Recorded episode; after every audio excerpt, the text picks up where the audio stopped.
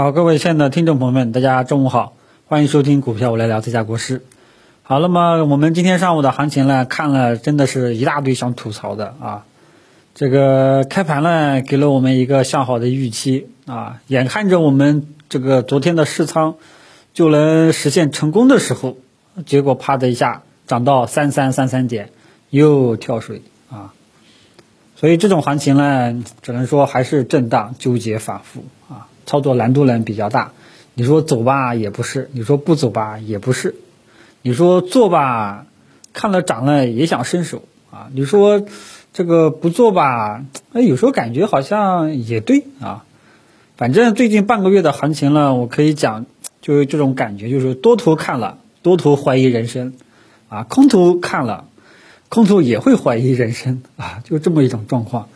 所以整个市场呢还在洗，还在反复，大部分股票呢都是震荡、纠结、反复的这种短线机会啊，只有少数的一些标的有持续性上涨的机会，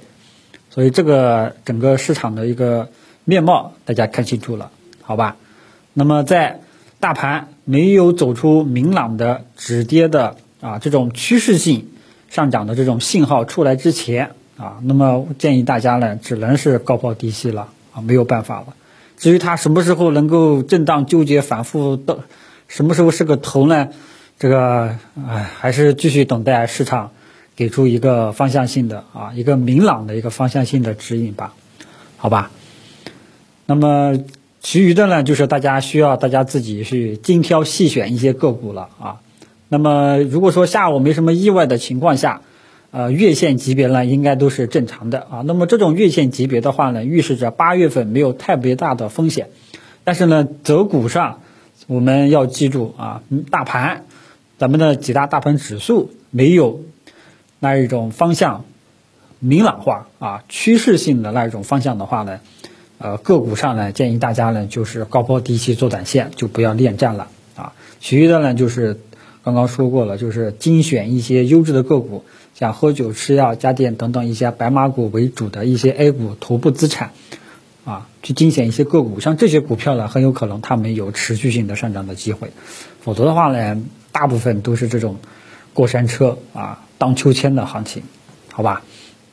所以呢，今天上午的行情呢，我也觉得。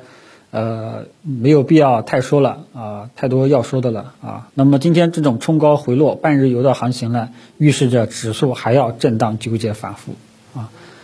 所以这个呢，这半个月啊，看的呢，说实在话都是很蛋疼的啊。昨天呢，也跟大家扯了个蛋啊。